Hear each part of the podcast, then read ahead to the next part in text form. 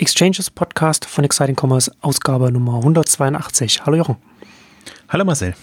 Nachdem du jetzt von deiner großen Konferenztour zurück bist, wollen wir heute mal äh, uns an einem allgemeineren Branchenupdate wagen, ranwagen, äh, auch mit einem, mit einem internationalen Blick. Bist du ja äh, in, in New York und auch äh, hier in Kopenhagen gewesen. Ähm, aber zunächst äh, zu unserem heutigen Werbepartner. Kasper, das Unternehmen rund um das Thema Schlaf. Kasper hat Schlaf und Matratzen zur Wissenschaft gemacht. Sie stellen die ideale Matratze für alle her und schicken sie direkt an ihre Kunden ganz ohne Umwege und über, ohne überzogene Kosten. Das hauseigene Expertenteam von Kasper hat eine preisgekrönte Schlafoberfläche entwickelt und designt und das ist jetzt auch nicht einfach nur so dahingesagt. Stiftung Warentest ist beim Test der Kasper Matratze, sie haben eine 90 x 200 cm Matratze getestet, zum Ergebnis gut gekommen. Kasper hat eine 2,3 von Stiftung Warentest ausgestellt bekommen. Casper ist außerdem vom Time Magazine 2015 zu einem der 25 besten Erfindungen gewählt worden. Sie wurden von Fast Company zu einem der innovativsten Unternehmen 2017 gekürt. Sie haben den Big Innovation Award 2016 gewonnen und Casper hat auf der eigenen Webseite bei 7200 Bewertungen weit darüber 5 von 5 Sternen bekommen. Bei über 800 Bewertungen auf Amazon haben sie 4,5 von 5 Sternen bekommen und äh, ihr Google Trusted Store hat mit 28.000 Bewertungen und mehr 5 von 5 Sterne bekommen. Geliefert wird die Casper-Matratze in einer kleinen praktischen Box, bei der man denkt, ach, da kann ja nie im Leben eine Matratze drin sein. Aber falsch gedacht, man macht es auf und dann entfaltet sich die Matratze. Und passend zu der Matratze kann man auch ein reaktives, doppelschichtiges Kissen und ein Extrem kaufen und auch äh, extrem weiche, atmungsaktive Bettwäsche, die Casper anbietet. Das Casper Ingenieurs- und Design-Team hat tausende von Stunden damit verbracht, um die preisgekrönte Casper-Matratze zu entwickeln. Sie war eine federndes Latex und stützende Memory-Schäume so einer Schlafoberfläche, die zum einen nie zu hart und zum anderen auch nie zu weich ist, also immer genau richtig. Und das atmungsaktive Design sorgt außerdem dafür, dass man eine konstant angenehme Temperatur hat. Und alle verarbeiteten Schäume und Textilien, also auch die Matratze insgesamt, verfügen über das Ökotex Standard 100 Zertifikat. Also das entspricht dem höchsten Standard und heißt, dass auch Babys und Kinder darauf schlafen können. Unser neugeborenes Baby schläft auch auf einer Casper-Matratze. Im Durchschnitt kosten hochwertige Matratzen oftmals weit über 1000 Euro. Die Casper-Matratze kann man hingegen schon für 425 Euro haben, äh, in der Größe 80 x 200 cm. Das geht jetzt bis hoch zu 202 x 200 cm. Also es gibt jetzt noch eine größere, eine ganz große Matratze für 950 Euro. Und ganz wichtig, Kauf einer Casper-Matratze absolut risikofrei, im Gegensatz dazu, wenn man in den Laden geht und sich für eine Minute drauflegt und dann entscheiden muss, ob man dann die Hälfte seines Lebens drauf verbringen will. Nee, bei einer Casper-Matratze, die bekommt man geliefert, kostenlos, äh, kann sie testen für 100 Nächte lang, kann man Probe schlafen und dann entscheiden, ob das das Richtige ist oder, oder nicht. Und wenn, es das, und wenn man sich dann, wenn man dann zu dem Ergebnis kommt, na, das ist doch nicht das Richtige für mich, dann holt Casper die Matratze kostenfrei bei einem zu Hause wieder ab. Mit dem Promocode Exchanges bekommt man 50 Euro Preisnachlass beim Kauf einer Matratze auf Casper.com. Promocode Exchanges oder direkt auf die URL gehen, die wir auch in den Shownotes verlinken. www.casper.com slash exchanges. Ja, wie gesagt, du hast was, was jetzt auf einigen Konferenzen, ähm, auch wieder nach, nachdem wir über die Shop Talker, über die große Shop Talk in Las Vegas haben wir ja auch schon gesprochen. Und du warst jetzt auch äh, wieder in New York äh, zur Code Commerce von, von Recode, die auch im Rahmen der Shop Talk ja auch schon was, da auch schon eine Code Commerce gemacht haben, da so ein bisschen in der Partnerschaft mit, mit Shop Talk zusammenarbeiten. Und, ähm, und dann warst du auf der Shop Talk Europe, da können wir dann äh, auch noch ein bisschen darüber reden, was dann äh, auch so ein, ein, die europäischen Player, das, wie sie sich da präsentiert haben. Du hast ja auch auf dem Blog drüber geschrieben, wie sich die Deutschen da im Vergleich dann da, da, da geschlagen haben. Aber so grundsätzlich, ich finde es ganz interessant, dass jetzt nach, nach Jahren nachdem sich so die, die Online-Handelsbranche auch so ein bisschen schwer getan hat mit eigenen guten Veranstaltungen, wo man sich auch vernetzen kann, dass da jetzt so ein bisschen, man hat so den Eindruck, dass jetzt so ein bisschen der Knoten geplatzt und jetzt kommen die Konferenzanbieter oder, oder, oder, oder grundsätzlich äh, Betreiber, die so etwas machen könnten, die äh, hecheln jetzt so ein bisschen der Marktentwicklung hinterher und, und bieten jetzt endlich der Branche auch ein bisschen was, was es, was es vorher lange, viele Jahre einfach nicht gegeben hat. Ja, da wurden die Newcomer nicht so ernst genommen. Die Newcomer-Aufsteiger nenne ich sie dann immer gerne. Und das ist ja eigentlich das Spannende jetzt an den neuen Konferenzen, dass die da auch auftauchen. Also eine, eine Shop Talk zum Beispiel, die versucht ja beides abzudecken. Für Exciting Commerce berichte ich natürlich hauptsächlich über die Newcomer und die Aufsteiger, aber es sind auch äh, aus meiner Sicht in Anführungszeichen ganz schlimme äh, Vorträge und Beiträge äh, dabei, wo man, wo man wirklich, äh, also so Mischung aus äh, Grauen und Fremdschämen kommt da immer, weil man sich denkt, ist das, kann man das wirklich heutzutage noch auf der Bühne bringen? Ähm, also deswegen ist, ist, es sind jetzt gar nicht so unbedingt immer jetzt reine Online-Konferenzen, aber dieser Spagat, der vorher nie gelungen ist, gelingt da sehr gut und so, dass man quasi als jemand, der jetzt eher so den, den Online-Bereich äh, vertritt, genauso, glaube ich, äh, glücklich von so einer Veranstaltung zurückkommen kann, weil das andere lässt sich ja vermeiden, ähm, wie jemand, der im traditionellen dabei ist. Und was ich bei der Shop Talk auch mal ganz gut finde, ist, ähm, sie motivieren die Leute ja eigentlich dazu. Sie sagen auch dem klassischen Handel, guckt euch doch mal bewusst mal die an, die ihr sonst nie so seht. Ja. Ähm, ich glaube, die wenigsten machen das dann. Ähm, aber also es sind eher, also ich merke es an den, was getwittert wird und, und generell an Reaktionen, weil man sucht ja dann doch tendenziell immer die Selbstbestätigung. Und siehst du, die anderen machen jetzt auch on, offline und AI ist das große Thema und, und man versucht da eher so aus dem, was viele sagen, abzuleiten, was relevant und Trend ist. Aber so ist es natürlich nicht, sondern eigentlich ist ja immer die, die spannendsten machen ja eigentlich so gegensätzliche Strategien. Und ähm, das, äh, da bin ich immer sehr hellhörig und guck mir das an und schaue eben, ähm, was, was, was kann man auch so mitnehmen oder guck mir eher so die ungewöhnlichen Player an und außerdem die, die zum Beispiel viel Geld bekommen haben, um ein bisschen rauszufinden, ähm, ist da Substanz da? Was, was, was macht das? Und ähm, im Grunde schon sehr spannend jetzt die, hm, also du hast es gesagt, ShopTalk und Code Commerce, die kooperieren eigentlich relativ äh, stark, weil Code Commerce sich ja eher so von der inhaltlichen Seite nähert und eben aus einem journalistischen Ansatz hat. Deswegen fand ich jetzt mal spannend, die haben bisher immer nur Abendveranstaltungen gemacht, so kleine Talks, äh, äh, wo man, wo man, wo man dann eben zuhören konnte und haben jetzt eine vollwertige ähm, E-Commerce-Konferenz auf die Beine gestellt als in Anführungszeichen Branchenfremde. Und das ist auch, das war auch sehr irritierend, weil man gedacht hat, äh, sitzt man dort und sie äh, haben ja den hehren journalistischen Anspruch, da wirklich äh, ähm, kritische Fragen zu stellen und das journalistisch zu beleuchten. Hm. Und äh, machen das auch und Du sitzt aber dann trotzdem drin und fragst dich, was hat das für eine Branchenrelevanz? Also wir machen ja mit K5 und, und auch Alex Graf oder so, machen ja immer so Branchen-Insider-Veranstaltungen. Also wir versuchen ja aus der, aus der Innensicht heraus rauszufinden, was treibt die. Und, und so sind eigentlich auch unsere Fragen äh, gemünzt. Ähm, ja, neugierig, was, was interessiert in der Branche an Entwicklung. Das sind dann oftmals durchaus auch Nebensächlichkeiten, die man vielleicht stärker betont als, als so allgemeine Entwicklung. Das war für mich sehr irritierend auf der Code Commerce, weil ähm, da dann allgemeine Fragen äh, gestellt wurden, also auch so ein bisschen aus einer, aus einer, aus einer Wirtschaftssicht, so wie die, wie die Bloomberg und Wirtschaftssender, fragt man dann halt im Prinzip jetzt bei Blue Apron, das war total schade, weil die, weil man da sehr viel einfach äh, auch aufklären hätte können, was das Geschäftsmodell ist, was, wie die überhaupt denken, durchaus was die an Schwierigkeiten haben, aber was nur darauf gemünzt ist auf den gefloppten Börsengang jetzt. Und das ist natürlich eigentlich so eher das ähm, nachrangige Thema in dem, dem Bereich. Und ähm, das war irritierend. Deswegen, es waren ein paar sehr gute Sessions dabei, die habe ich ja auch versucht im Blog abzubilden. Nike hat einen sehr guten Vortrag gehalten, was mich absolut fasziniert hat. Die ganze Sportbranche war stark vertreten. Von den Startups, die sich da auf der Code Commerce da präsentiert haben, du hast ja schon erwähnt, dann auch natürlich dann noch bei solchen Veranstaltungen dann auch die natürlich vertreten, die dank VC Millionen dann auch sowieso schon in der Presse sind. Ähm, und gerade ja auch, ne, also ähm, interessanterweise, weißt du, fand ich auch ganz interessant, was du gesagt hast, dass, dass das inhaltlich, wenn das, wenn das journalistisch getrieben ist, so eine, so eine Veranstaltung, dass es dann schon auch für die Branche auch äh, ja, von den, vom Informationsgehalt her ein bisschen schwierig sein kann. Äh, muss ich so ein bisschen dran denken, dass es dann wahrscheinlich dann bei den Konferenzen ähnlich ist, wie zwischen zwischen Publikumsmedien und Fachmedien, dass sich das dann auch auf die Branchen dann auch äh, auf die Konferenzen überträgt, was schade ist, weil man natürlich dann, du wirst nicht der Einzige sein, der von außerhalb der USA da eingereist ist zu so etwas. Vielleicht auch nicht so viele, aber da reisen natürlich dann auch ein paar an.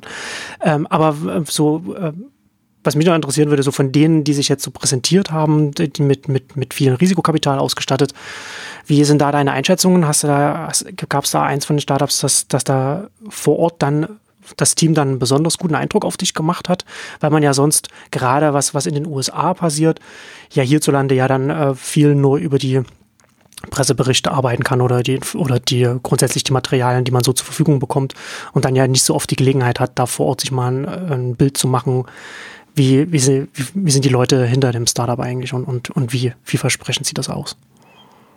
Also was mich am meisten fasziniert hat, und der ist aber auch wieder zu kurz gekommen, ist eigentlich Boxed. Hm. Und der, der Boxed-Gründer, der ja. war schon auf der Shop Talk, da war er in einem Panel, da kam er auch ein bisschen zu kurz, aber der hat einen unheimlich äh, guten, engagierten Eindruck gemacht und jetzt konnte er einen kleinen Pitch halten, ähm, was schon mal besser war, ähm, hatte aber nur zehn Minuten, hat sich dann sehr, sehr beschränkt und es ging dann eher so in Richtung. Das ist ja wirklich sehr kompakt dann. Ja, also das war, das war so ein bisschen schade, dass sie dann so ihre, ihre Spotlight-Vorträge, haben sie es genannt, das waren eigentlich für mich die spannenderen und dann haben sie ausufernde, zum Beispiel eine, eine ganz missglückte Pinterest-Session ähm, war da, mhm. äh, wo, wo, die zog sich ewig. Es waren zwar auch nur 20 Minuten, aber gefühlt eine Dreiviertelstunde oder so, ähm, wo aber jetzt Pinterest zum Beispiel wieder von dem eigentlich auch Road, äh, Recode E-Commerce-Beauftragten, Anführungszeichen, ähm, Spezialisten äh, auf der Shop Talk Europe waren sie nochmal und da war das viel, viel spannender. Also der hat, da sieht man auch, wenn, wenn ein anderer das, das macht, ähm, der viel bisschen kritischer rangegangen ist, der genau nachgehört hat, ja, was ist jetzt, äh, ist Pinterest wirklich relevant und, und, und was wollen sie? Also, dass sie natürlich gerade im Vertriebsmodus sind und alle Händler für sich gewinnen wollen und Marken und Hersteller auch, weil sie damit einen Erlösstrom sehen, das ja, aber die wichtige Frage ist ja eigentlich auch, wie, wie schneidet ein Pinterest ab jetzt im Vergleich zu einem, Inter, äh, zu einem Instagram und zu einem, zu einem Facebook oder den, den, den ganz großen. Ähm, und das ist manches schiefgegangen. Also das, der Nachteil von der Co-Commerce war auch, das ist halt nur ein Track gewesen und der war hatte zum Teil Längen. Ähm, bei der Code, äh, bei der Shop Talk hat man immer parallele Tracks, da findet man eigentlich immer was. Und wenn es ganz schlimm läuft, hat man drei parallele Geschichten, die man sich gerne angucken muss. Und das fand ich dann angenehmer. Aber jetzt, äh, um nochmal kurz auf Boxed zurückzukommen, hm, das ist äh, im Bereich jetzt äh, ähm, ja, äh, Produkte des täglichen Bedarfs, ähm, eher Putzmittel als Lebensmittel, sage ich jetzt mal. Ähm, also die, die geben unheimlich Gas. Ähm, der hat ein bisschen über die, die Logistik und äh, äh Lösungen berichtet und das finde ich hochspannend, vor allen Dingen, weil das, viele waren auch New Yorker Startups, muss man auch dazu sagen. Und das siehst du natürlich dann auch im Stadtbild mit, mit Werbung, Reklame, hm, wie sie sich positionieren, was du hier noch nicht siehst und was du generell auch nicht als Eindruck hast. Und ich finde die, die, ähm, ja, die haben einen unheimlich schönen Ansatz. Also das ist ja im Prinzip das unattraktivste Gebiet, das du hast, so die Drogerie und und und äh, Bereich. Aber sie versuchen das auf einfache Lösungen, also gehen halt so in eine Richtung im Prinzip, wenn du in großen Stückzahlen verkauf, äh, kaufst, dann profitierst du im, im, im Prinzip dabei. Kommen aber auf, glaube die Warenkorbwerte waren so 100, 100 bisschen über 100 Euro, äh, Dollar also dann auch wieder nicht so hoch, wie ich gedacht habe, wenn ich mir höre, du kaufst das quasi in großen Stückzahlen ein. Also es ist schon ein, ist kein B2B-Geschäft, schon, schon ein Endkundengeschäft. Im Prinzip so ein bisschen was, was Amazon Pantry macht. Und das ist ja eigentlich so das äh, immer faszinierend zu folgen, wenn es dann doch tapfere Startups Gründer gibt, die dann dagegen antreten, was ohnehin gerade, also heute wollen wir auch ein bisschen auch auf allgemeine Entwicklung eingehen, was so die absurde Entwicklung ist. Wenn, wenn Amazon irgendwas macht, wird das gleich äh, äh, wahrgenommen, als ob dann der Markt tot wäre für jeden anderen, der da ist. Also es gibt, finde ich, für Amazon relevante Entwick Themen und es gibt Themen, wo man einfach drin sein muss, damit man halt auch dabei ist. Aber ich, ich sehe zum Beispiel, in, in dem Bereich sehe ich durchaus eine Chance, weil das eine andere andere Logik ist. Also da kann es mehrere größere Player geben, wie es ja auch im Drogeriebereich, ich meine, da ist halt DM und Müller und äh, Rossmann und äh, die, die Lebensmittelhändler versuchen da reinzudringen, also jetzt im Offline-Bereich. Mm, und auch, auch im Prinzip die ganze Blue Apron HelloFresh Geschichte, also nur weil Amazon auch Fertiggerichte oder es sind jetzt nicht Fertiggerichte, sondern sagen wir mal so fertig zu machende Gerichte anbietet, ist, finde ich, der Markt noch nicht tot, weil aus, aus Amazon-Sicht macht das natürlich Sinn, weil die Zielgruppe da ist und die versucht man allumfassend abzudecken. Ähm, aber die, diese große Panik, die jetzt da ist und zum Teil was, was, also Blue Apron hat, also die machen, das ist, ich bin immer zweischneidig. Ich kann jetzt von Blue Apron nicht, nicht schwärmen, weil sie wirklich einen, einen, einen schlimmen Eindruck machen jetzt. Äh, aber zum Teil sind sie einfach für was geprügelt worden, wo sie nichts können. Und jetzt wird, sind wir mal gespannt, wie das mit HelloFresh läuft, die, die jetzt den Börsengang angekündigt haben. Aber ich, was mich zum Beispiel fasziniert, und das ganze Thema kommt ja aus Skandinavien, wenn, wenn ich in einen dänischen Supermarkt gehe, dann sehe ich diese Einkaufstüten da äh, mhm. an, am, am Ausgangsbereich oder so, wo, wo quasi alles schon drin, alle Zutaten drin sind, dass es nur mehr zum Kochen muss. Jetzt weiß ich nicht, ob das Henne-Ei ist, also ob das vorher da war und dann sind quasi die, die Startups entstanden oder ob jetzt erst diese Startups da waren und dann haben die Lebensmittel und die Convenience Stores eben nachgezogen und sagen wir, wir geben euch da diese quasi so 10-Euro-Tüten und da ist alles drin für ein Abendessen zu zweit. Ähm, also so macht es ja jetzt auch Lidl mit, mit Kochzauber, dass man das so ein bisschen hm, adaptiert. Also das ist für mich so ein gerade sehr irritierend. Aber also Boxed war spannend, Blue Apron war auch spannend, weil die, die, also weil ich mir hatte ein bisschen die Hoffnung, dass die ein bisschen ähm, gegrillt würden ja, ähm, und ein bisschen ja ein bisschen aufgeklärt, was was was genau dran liegt. Aber der hat sich also ganz interessant ja immer bei vielen Gründern ist das ähm, die der hat sich extrem gewunden, kam aber sympathisch rüber. Also das ist immer so, er er konnte das nicht entkräften und hat halt die üblichen Entschuldigungen äh, gesagt, ja, jetzt sind wir halt öffentlich und das ist was anderes, als wenn wir privat da unsere Sachen gemacht haben. Aber die haben schon einige Dinge jetzt äh, nach dem Börsengang gemacht, also Lagerumzug und, und ein paar andere äh, Geschichten, die man eigentlich auch hätte ankündigen können. Also das war jetzt nicht alles äh, äh, ähm, ungeplant. Also sie haben sie halt versucht, äh, schöner zu verkaufen als sie waren zum Börsengang und haben das Problem jetzt auch noch gehabt, dass sie natürlich nicht so viel Geld bekommen haben, wie sie wollten und deswegen im Marketing zum Beispiel Abstriche machen müssen und dann sieht das alles natürlich gar nicht mehr so schön aus. Also das, das sind schon, schon das kann man mitnehmen. Also das, das, deswegen jetzt die, man kann die Code, Code Commerce muss man sich also eher als kleine Fachveranstaltung vorstellen. Das waren vielleicht, lass 500 Leute sein, 300 bis 500 un, un, ungefähr. Also bewusst auch ähm, für die ähm, Code Commerce, die ja große Konferenzen machen, also Recode ähm, im Medienbereich, äh, Code Media oder die Gesamtveranstaltung sind ehemalige Wall Street, Wall Street Journal, Journal Leute, die da All Things Digital aufgebaut haben. Also im Prinzip in den USA eine sehr prominente Marke, aber auch äh, extrem teure Konferenzen, wo du zum Teil 5000 Euro äh, Dollar zahlst, ja. um, um da reinzukommen. Ja, die Haupt, die, die Haupt-Recode-Konferenz natürlich dann auch mit den ganz Großen. Und auch dann auch dann Jeff Bezos dann auf dem roten Stuhl. Äh, früher auch Je, äh, Steve Jobs und so weiter. Also das ist dann auch mit Medienconnections und dem entsprechenden Standing, wo man dann auch die großen, die, die großen Konzerne dann noch Mark Zuckerberg natürlich dann auch im Interview und so, die man, die sie da dann auf die Bühne bekommen und da, da kommen sie ja her. Ganz genau. Und das muss man auch so ein bisschen als, als äh, das ist wirklich für Konzerne gedacht als Veranstaltung. Ne? Also wo, wo sie das, ähm, für die macht das wahrscheinlich Sinn, weil ansonsten es ist ja immer schwierig, ein, ein Finanzierungs, Refinanzierungsmodell jetzt für so solche Konferenzen mit allgemeinen Themen zu finden. Ähm, da tun sie sich im, im E-Commerce-Bereich ein bisschen bisschen schwerer. Also bin mal gespannt, ob das, ob das weitergibt, ob es eine, eine Folgeveranstaltung gibt oder ob es nicht für die mehr Sinn macht. Aus meiner Sicht macht es das, äh, sich im, im Shop Talk Umfeld da, zu engagieren. Einfach anzudocken bei dem Themenfeld. Ja, weil ja. sie haben ein gutes Profil. Sie haben jetzt auch ja. mit, mit dem Jason Del Rey eigentlich jemanden, der da sich reingearbeitet hat. Ähm, und, und das kann man nutzen. Aber also aus meiner Sicht hat es jetzt für eine vollwertige Konferenz hat's nicht gereicht, außer er hätte das alleine gemacht. Aber er hat nur ein paar Sessions moderiert hm. und dann haben eben die anderen aus dem Team und aus, hm. dem ganzen hm. äh, Code Media Bereich moderiert. Und das war, also das war. Ja, das wird dann schwierig, ja. Sehr schwankend. Also das, am Pinterest-Beispiel habe ich es gesehen. Ja.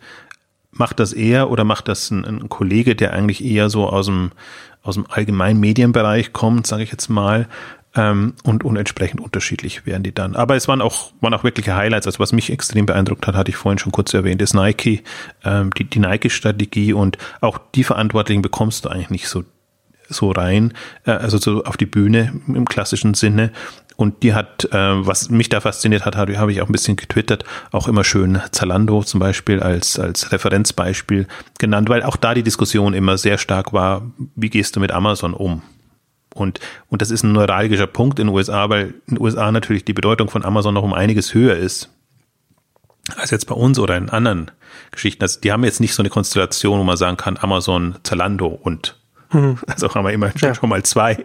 Genau. Ähm, dann, dann ist es auch für so einen Markenhersteller leichter zu sagen. Und die sagen halt, ähm, also das, das muss einem schon zu denken geben und das spürt man auch. Also die Händler spüren das, ähm, dass sie sehr genau ausfiltern, wo sie noch präsent sein wollen und eine ganz klare ähm, Direktvermarktungsstrategie haben. Also im Prinzip okay. klang immer durch, je, je besser sie den Kundenzugang haben, ob jetzt über ihre Apps oder über ihre Son anderen Angeboten, umso besser und ähm, dass sie sich das nicht länger anschauen, äh, dass Händler quasi, die keinen Mehrwert liefern, dieselben Marken auf Marktplätzen anbieten wie sie selber. Ja, das ergibt ja auch total Sinn für einen großen Markenhersteller, der dann auch die entsprechenden Ressourcen dann auch aufbauen kann. Ja. Ob sie damit durchkommen, ist immer das andere. Ja. Gibt ja immer diese Gerichtsgeschichten äh, jetzt und so, weil das ist natürlich schon eine äh, äh schon ein großes Fragezeichen, aber aus Markensicht macht es natürlich Sinn. Also ja. du, du, machst ja natürlich, oder Händler, die keinen Mehrwert liefern, machen, machen also nur den Preis drücken hm. auf Marktplätzen. Ähm, Grunde, das willst du nicht. Und, und das ist da, also Nike ist da jetzt sicherlich führend oder greift an, aber Adidas und, und andere ist es ja ganz genauso. Und ich finde, das ist auch das, was eins der spannenden Themen jetzt ist, durch diese Plattformstrategie von Zalando, ähm, dass die Unternehmen darauf anspringen und ähm, dadurch, dass Zalando das so geschickt macht, ähm, dass sie sagen, also wir bieten, binden sowohl euer Lager an, würden dann daraus äh, verschicken, als auch eure Läden ist das äh, für die Marken durchaus attraktiv, äh, sagen wir mal verführerisch, so muss man sagen. Ob das jetzt für die Gesamtbranche eine gute oder schlechte Entwicklung ist, sei mal dahingestellt. Ähm, das würden die einen so sehen, die anderen so sehen, aber aus, aus sowohl aus Zalando-Sicht zum Beispiel, Amazon, andere natürlich auch, als auch aus Markensicht ist das natürlich ein, ein smarter Weg und finde gleichzeitig, man kann es ja auch positiv sehen, gleichzeitig können alle anderen mitnehmen. Im Prinzip hast du nur eine Chance mit den bestehenden Marken, wenn du irgendwas Neues, Mehrwert bietest. Also wenn da jetzt ein schicker Mobile Player kommt, ist ja immer mein Thema. Die sehe ich ja nicht, wenn man jetzt mal Wish ausklammert. Und ob der schick ist, ist, ist, die, ist die andere Geschichte. Äh, also der wird zunehmend schicker, finde ich. Und äh, können wir vielleicht auch mal wieder ein Update machen. Ähm, die, die, die machen sehr, also die kommen jetzt langsam auch in, also versuchen jetzt auch ähm, also nicht nur die Billighersteller aus China, sondern eben auch andere Marken zu gewinnen.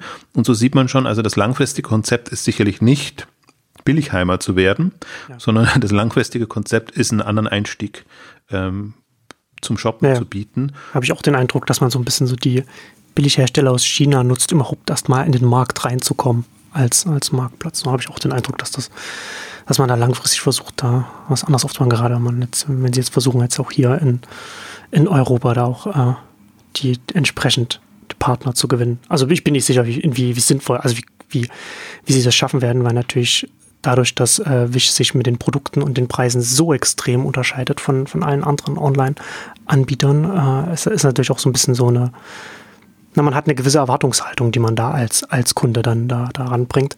Und da kommen sie dann auch so ein bisschen so in so einen ähnlichen Konflikt, was, oder nicht Konflikt, aber in so eine Herausforderung, was halt auch eBay hat. Dass man so eine gewisse Erwartungshaltung daran hat und kauft man dann einfach auch noch andere Sachen dann da, die eben mehr kosten oder so. Das wird sich zeigen. Aber das ist tatsächlich eine ganz interessante, also, also eine Strategie, die sich, die sich rausschält bei Wish. Ja, haben halt im Prinzip ja. zwei Hebel. Das, das große Problem ist natürlich, wenn sie aus China schicken, das dauert alles sehr lang. Ja. Ähm, deswegen können sie entweder die China-Hersteller. Das ist ganz witzig, wenn man da ein bisschen guckt, da gibt's dann manchmal so. Dann äh, entsprechend, aber dann entsprechend ist ja auch die Erwartungshaltung. Ne? Da, da, da kommentieren dann Leute dann schreiben wie, dass sie sich total gefreut haben, dass die Bestellung schon, schon, schon nach einer Woche da ist. Und weil man natürlich mit, mit ganz, an, einem ganz anderen Rahmen da rangeht. Das ist ganz, ganz witzig. Ja, also das, das, äh, aber das ist natürlich ein, ein, ein Problem, das sie lösen müssen im, im Wettbewerb. Also Preis ist, ist, ist natürlich das eine, das, das lockt natürlich ungemein, gerade bei diesen ähm, Preispunkten, die sie haben. Wobei ich glaube auch irgendwann wird dieses, diese, diese China-Geschichte, die ist ja jetzt nur möglich, wegen der ganzen steuerlichen ähm, Geschichten und so. Und die haben ja, ich weiß jetzt gar nicht, was die Schwelle ist, glaube ich 20 Dollar oder so. Wenn man, man darunter bleibt, ja. dann, dann kann das relativ einfach reinkommen. Und deswegen ist das, ist, ist das endlich, also die Attraktivität. Und ich glaube aber auch, also ich wäre da gar nicht so skeptisch, weil ich glaube, die sind in der Segmentierung ganz gut. Also testen ja unterschiedliche Apps mit unterschiedlichen Ausrichtungen. Und ich kann mir durchaus vorstellen, dass, dass für manche, die das mal genutzt haben, auch die Art und Weise, wie man shoppt, ähm, spannender ist, als jetzt irgendwie einen Amazon mit Großsuchumgebung äh, zu haben, sondern da hast du halt, und das ist ja extrem mit dem Durchscrollen und, und äh, das hm. ist, äh, also ich glaube, da, da. Ja. Also man macht, man macht es seltener jetzt eine, eine Amazon-App auch, weil, weil einem langweilig ist, sondern weil man vielleicht nach einem gewissen Produkt gucken will. Und Wish macht man einfach auch mal auf, weil einem langweilig ist und man durch einfach mal guckt, was wird ihm da gerade wieder, wieder völlig verrückte Produkte äh, angeboten oder, oder nahegelegt verrückte Produkte zu verrückten Preisen quasi da. Quasi, genau. wo man, wo man wirklich erstmal sich fragt, wie, wie ist das alles möglich? Also deswegen, die waren jetzt, die waren bei der, bei der Shop Talk US Ausgabe, hat der eine, eine, einen sehr schönen Vortrag gehalten, haben, da sind wir auch ein bisschen drauf eingegangen. Ähm, also das ist sicherlich, ähm, haben wir ja, sind ja, gehört ja zu unseren Playern des Jahres quasi. Aber wobei wir da sind, dann kann ich auch noch kurz zu Picknick was sagen. Ähm, die waren ja jetzt bei der Shop Talk Europe und ist sicherlich jetzt, also ist für mich einer der, der neu hinzugekommenen Player des Jahres. Der hatten wir nicht auf unserer ursprünglichen Liste.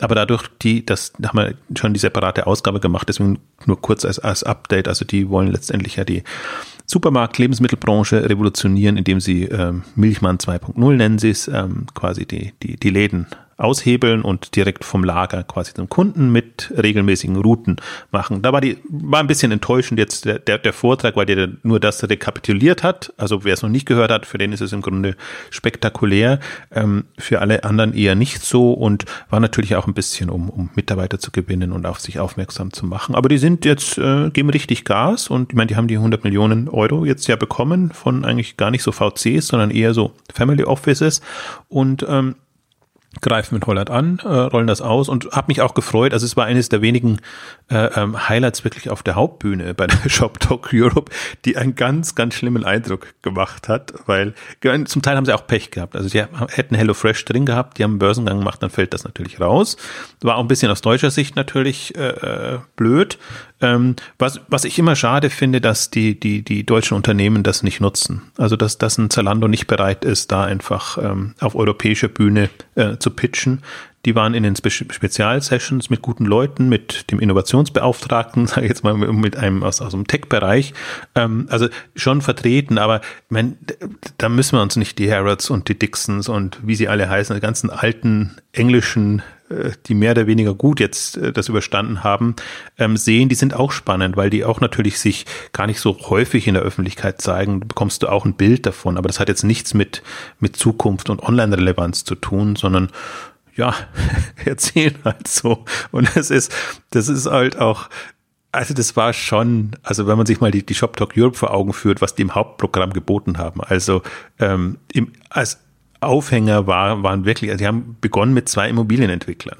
Also da hat wirklich die Hudson's Group, die ja äh, Kaufhof hat, aber die, die, die im Prinzip ein Immobiliengeschäft betreibt, wo sie versuchen, Händler, Marken, Hersteller dazu zu gewinnen, da die Flächen zu vermieten. Und dann kam wirklich auch noch diese Westfield äh, Shopping Center, die sind ja auch überall und die waren auch schon auf der Shop Talk US und und äh, die werden immer so äh, hochgehalten, als ob das ob es um das Shopping Center geht. Nein, es geht nicht um das Shopping Center, es geht um die Flächen und es geht um die Immobilien und die sind alle gerade drauf, versuchen das als Trend zu verkaufen, dass die Onliner jetzt offline gehen, aber sie haben halt freie Flächen und das müssen sie jetzt machen und dann wird das quasi als Trend suggeriert. Das freut die Offliner, dass die Onliner auch hin und wieder einen Laden eröffnen und äh, das freut die, die einfach ihre freien Flächen haben und es war ganz, äh, das, das hat auch zu Schmunzeln geführt. Also jetzt sowohl finde ich bei Twitter als auch im Nachgang einfach, wenn, wenn du, wenn heute quasi Zukunftskonferenzen für den Handel oder Online-Konferenzen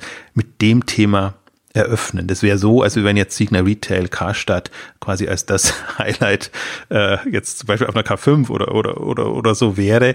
Ähm, also das sind ja eher die die aus der Not heraus jetzt versuchen, wie sie das äh, Ding drehen. Und das war so, ja, also die, die klassischen Händler hat's gefreut, weil das natürlich Trost und Zuspruch, Beruhigungspillen sind, wenn das so gefeiert wird diese Entwicklungen. Aus meiner Sicht war das, äh, also schneiden sie sich da ins eigenen, eigenen Fleisch als Veranstalter. Ähm, aber ich verstehe es eben zum Teil. Also wenn ein, Zalando nicht da ist, wenn ein äh, Jux Porté nicht, ein Asos, wenn andere nicht bereit sind, sich da auf europäischer Bühne zu präsentieren, dann greift man natürlich auf das Bewährte zurück, weiß, das ist ein Zugpferd für jetzt ähm, die, die, die, äh, die Teilnehmer. Ähm, aber diese Mischung hat quasi im Hauptprogramm gefehlt kam aber dann natürlich im, im, in, in den Spezialtracks äh, gut gut dazu. Also da waren sie alle vertreten, ja. also nicht alle, die genannten eben nicht, aber aber aber das sind ja dann die Spezialtracks sind ja dann nicht die, die die Headlines machen und da, wo man auch so ein bisschen Wellen machen kann. Ne? Das ist ja schon der Haupttrack, wo man da auch so ein bisschen auch in der Branche auch mal ein Statement äh, machen kann als als Unternehmen und und auch mal darüber hinaus wahrgenommen werden kann über über die das Umfeld, in dem man sowieso schon vielleicht äh, wahrgenommen wird. Also es ist interessant. Ich frage mich, woran, woran das liegt. Ne? Ob das jetzt irgendwie ein, ein Shop Talk Europe jetzt, jetzt noch nicht einfach nicht etabliert gewesen ist. Ne? Also die Shop Talk selbst ist ja noch relativ jung und jetzt der Ableger, ähm, woran das, äh, oder ob grundsätzlich die europäischen Unternehmen oder die Führungsriegen da konferenzscheu sind. Du hast es ja schon gesagt, ne? Also ist ja schon äh, jetzt die Führungsriege, so jetzt äh, Zalando zu Plus ist ja jetzt, sind ja jetzt nicht so, dass sie jetzt über die Konferenzen tingeln. Aber das wäre natürlich trotzdem so eine, gerade wenn man sagt, man, also es ist ja eine, eine, eine, europäisch ausgelegte Konferenz für die Branche, ist ja nochmal eine ganz andere Bühne, als wenn man jetzt sagt, eine, eine deutsche Konf Branchenkonferenz. Ne? Und da kann man ja gerade, wenn man auch europäisch aktiv ist, auch in den anderen, anderen Märkten, nicht nur im deutschsprachigen Raum unterwegs ist, kann das ja schon, finde ich, äh, interessant sein für ein Unternehmen, oder? Äh, total. Also vor allen Dingen, ich finde, viele werden auch unterschätzt. Also ob ein Zalando jetzt in, ja. in England so wahrgenommen wird, wo, wo ASOS den, den, Markt prägt oder, oder in anderen Ländern, wo es vielleicht hin will, ähm, genauso jetzt äh, ja zu Plus auch, finde ich. Also das wäre eine perfekte Bühne, einfach zu sagen, das ist im Prinzip kein Begriff in der, in der Branche und, und die, das ist natürlich schon jetzt journalistisch oder, oder analystenseitig ist das eher konventionell geprägt. Also die, die werden dann schon hellhörig. Und zum Beispiel Reaktionen, die meisten waren wirklich jetzt, dass, dass gerade so Analysten, also in, ja, aus dem Investmentbereich, aber auch aus dem Retail-Bereich, das natürlich dankbar annehmen, wenn sie mal so einen Überblick bekommen ja, über alles. Ja. Und das sind auch immer wieder, geht mir auch so, also dass, dass du manchmal Unternehmen hörst und denkst dir, wow, Wahnsinn, so groß seid ihr und ich kenne euch nicht, weil ihr halt dann nur irgendwie in Holland oder von Holland aus da seid oder, oder in Skandinavien oder es war eigentlich ganz gut gemacht jetzt in, in, in den Spezialtracks eben auch aus, aus ähm, Südeuropa und überall her ähm, Unternehmen auch, auch zu präsentieren, haben natürlich einen starken England-Aspekt gehabt, weil sie dort auch sitzen und das, das koordinieren, das Netzwerk natürlich am größten ist. Also ich finde es bedauerlich, haben wir aber denselben, selben Problem haben wir ja auch auf der K5. Also das ist unheimlich schwierig, ähm, bestimmte Unternehmen auf die Bühne zu bekommen, ähm, weil sie ja, entweder prinzipiell nicht auf Konferenzen gehen oder den Mehrwert nicht sehen, wenn man wirklich sagt, wir wollen einen zeitgemäßen Überblick über die Branche geben. Und das ist, ist ähm, also wir zum Beispiel jetzt haben jetzt auch für die K5 beschlossen, gut, wenn die, wenn die Unterstützung nicht da ist, sagen wir mal, dass, dass man wirklich die relevanten Player bekommt, da muss man es halt international öffnen. Also dann, dann muss man, um wirklich ein qualitativ hochwertiges, relevantes Programm zu bieten, gut, dann sagt man, dann, dann nimmt man eben, wenn man die, die deutschen Beispiele nicht bekommen kann, äh, eben internationale Player mit rein. Und im Prinzip ähnlich hat es eine ShopDoc Europe jetzt auch gemacht. Dann ist halt ein äh, Dollar Shave Club da, da ist ein Casper da und dann sind eben die internationalen Player da im Online-Bereich und Picknick ist mehr oder weniger so die Ausnahme, wo ich mir sage, meine Güte, wir haben so viele gute das ist wirklich schade, ne? Da gab's, gibt's jetzt mal eine europäische Konferenz für die Branche da. Und dann, dann kommen dann die, dann kommen dann die US-Unternehmen oder die müssen dann die Bühne füllen. Ja, wobei, das, das sind halt jetzt auch so, das ist ja immer, bin da so hin und her gerissen. Also, weil Zugpferde sind es natürlich auch. Also über ja, Dollarchef Club spricht natürlich alles, ja. ähm, Casper im, im Prinzip auch. Also das ist, das, das macht dann auch schon Sinn. Also deswegen, sie haben schon aus der Not, macht man da eine Tugend. Und das ist ja bei uns genauso. Also wir greifen dann halt auf Bräuninger und auf Best Secret und auf andere ähm, zurück. Also Bräuninger nämlich mal, aber Best Secret zum Beispiel ist halt jetzt auch kein, kein Household-Name, wo, wo, wo jeder kennt, was es Zugpferd ist, aber man weiß, das ist ein tolles Unternehmen und wir waren so dankbar, dass die diesmal bereit waren, zum Beispiel auf der K5 ähm, zu sprechen. Und ich finde, die haben das auch, äh, konnte man auch sehr, sehr viel lernen, weil sie ganz klar äh, ihre Strategie dargestellt haben und einfach Einblicke gegeben haben, die man sonst nicht bekommt und vor allen Dingen auch ein konträres Konzept vorgestellt haben, das eben den Zugang beschränkt, äh, dass das irgendwie ganz anders tickt und äh, eben auch ein bisschen beschrieben, wie sie das im, im Kontext ihres Gesamtunternehmens Schustermann Bohnenstein ähm, fahren und äh, also dann finde ich, wenn man sie auf der Bühne hat, hochspannend. Und das ist im Prinzip, das, das ist bei allen Konferenzen, also neuen Konferenzen das Schwierige. Du kannst kein Programm aus No-Names machen. Gerade als neue Konferenz, wie du das angesprochen hast. Das, also Shop Talk Europe, glaube ich, tat sich schon schwer, jetzt ähm, die Relevanz beim ersten Mal zu signalisieren. Also insofern also wenn man dort war, ich fand inhaltlich war das toll gemacht. Also wie gesagt, Hauptbühne kann man streiten, aber man, man fand so viele ähm, tolle, spannende Sessions und vor allen Dingen waren wirklich alle da an einem Ort und sie haben sich dann wirklich Mühe gegeben und ähm, also Mühe gegeben klingt jetzt so äh, gewollt. Nein, sie haben wirklich gute Arbeit geleistet, ähm, da das, das, das Maximum rauszuholen. Also es war für mich die, die beste europäische Konferenz, äh, die ich gesehen habe. Wobei man kann nicht auf viele gehen, weil meistens sind Messeveranstaltungen. Es, alle wollen so die Euro, große europäische Konferenz werden. In Paris gibt es eine, in Barcelona gibt es eine. Aber letztendlich ziehen die dann doch immer nur eher aus dem lokalen Bereich ähm, Leute an und ähm, ja, hin und wieder mal ein bisschen übergreifendere ähm, Speaker, aber denen geht es ja meistens darum, eher für Dienstleister die Veranstaltungen zu machen. Also deswegen war das ein guter Impuls. Ich fand die auch, ist gut gelungen für den ersten Aufschlag, inhaltlich. Die, die Dienstleister waren nicht so glücklich. Und ähm, sie haben sich ein bisschen ins eigene Fleisch geschnitten, wenn sie sagen, im nächsten Jahr machen wir es nicht, weil da wollen wir die US zur globalen Veranstaltung ausbauen. Dann am Ende aber wieder angekündigt haben, mhm. ja, 2019 machen wir es dann. Und jetzt im Fragebogen haben sie abgefragt, sollen wir es nicht schon 2018 machen? Weil wir sind so oft darauf angesprochen worden. Also jetzt vernünftig wäre natürlich, wenn du so eine Konferenz aufziehst, dass du sagst, ich brauche meine zwei, drei Jahre, bis sich das entsprechend etabliert. Und die Zeit gebe ich dieser Veranstaltung. Und dann würde ich auch sagen, hat hat das Sinn. Also das ist eine wirklich, das, das bietet einen Mehrwert. Ähm, also das ist bis jetzt niemandem gelungen. Also deswegen, ich vermute mal, dass das kommerziell jetzt sich jetzt auch nicht ausgegangen ist in, in Kopenhagen, ähm, weil Europa halt nicht europäisch tickt, sondern national. Und ähm, das, das, das hinzubekommen, quasi, na, da auch mit, mit, mit einer englischen Sprache dann. Also das war, das war wie erwartet. Also ich gleich, gleich, gleich beim ersten Track, glaube ich, war wirklich, dann ging man dann von, von ein englisch sprechender, äh, das mit JD begonnen hat, Chinese, Franzose, Deutscher, Engl also, also wirklich ja, Englisch in allen Akzenten quasi. Mhm. Und das, das hat auch sogar ganz gut geklappt. Also es waren wenige dabei, wo man, wo man sagt, oh, oh, das ist jetzt aber, das ist sehr, sehr schwierig. Am, am schlimmsten ist natürlich immer, äh, jetzt auch, glaube ich, aus deutscher Sicht vor allem, ähm, Franzosen zuzuhören, wenn sie Englisch sprechen. Das ist äh, sehr schwierig und die hatten zum Teil auch relativ viele Moderatoren, die die Sessions dann moderiert haben. Also das ist dann schon immer so eine, so eine Herausforderung, aber die ist lösbar und die haben sie auch eigentlich ganz gut gelöst. Ähm, also für mich war das wirklich faszinierend, einfach mal auf eure, e europäischer Ebene zu sehen, ähm, was machen die ganzen Unternehmen? Mich hat natürlich dann auch interessiert, was machen so Unternehmen, die du halt sonst nicht mal liest über Finanzierungsrunden, also so ein Depop beispielsweise.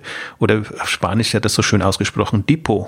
Also da, das, das ist so weiche. Äh, dann, dann wird auch immer noch klar, was das eigentlich äh, sein soll, sein soll. Also von, von, von der also es soll ja doch was ausdrücken, was es ist. Und ähm, das war ist ein mobiler Marktplatz. Ähm, C2C, wenn ich das richtig in Erinnerung habe, also auch so ein bisschen, ähm, wo, sie, wo sie qualitativ versuchen, äh, ähm, gute Produkte ähm, und, und Anbieter da zu haben. Ähm, hat jetzt nicht so den, den Überfliegeranschein gemacht, aber ist mal interessant zu sehen, weil das sind ja immer so, gerade für den mobilen Bereich sind wir ja in so einer Phase, wo, wo noch nicht raus ist wie das Modell funktioniert und was dann letztendlich ins Fliegen kommt. Und du kannst das natürlich entweder wie Wish machen, mit viel Geld das durchdrücken, oder du kannst ähm, mit der Zeit rausfinden, was klappt und wie das geht und das dann entsprechend äh, äh entwickelt dann eine Dynamik. Poshmark wäre für mich so ein, so ein Beispiel, die mich ähm, in USA eigentlich schon im Frühjahr sehr beeindruckt haben und die ich jetzt ein bisschen intensiver verfolge und ähm, die jetzt von der Grundlogik mobil das sehr intensiv machen und die haben auch irgendwie, ach jetzt weiß ich nicht mehr, wie das, wie das, wie ihr, heißt das Poschfest oder so, also die haben tatsächlich auch schon relativ früh begonnen, ihre ganzen Käufer, Verkäufer da zu regelmäßigen Veranstaltungen okay. einzuladen. Schulen die und machen hm. das. Also das hat mich sowohl beeindruckt vom, vom Ansatz, Nutzeransprache und, und Logik. Und natürlich äh, haben die geschwärmt, dass das äh, abgeht ohne Ende, ähm, als auch jetzt vom, vom Modell und der Einbindung der Nutzer. Also für mich war das nachvollziehbar, dass das irgendwie in dem Kontext Sinn machen kann und dass man das als relevanten Player beachten sollte.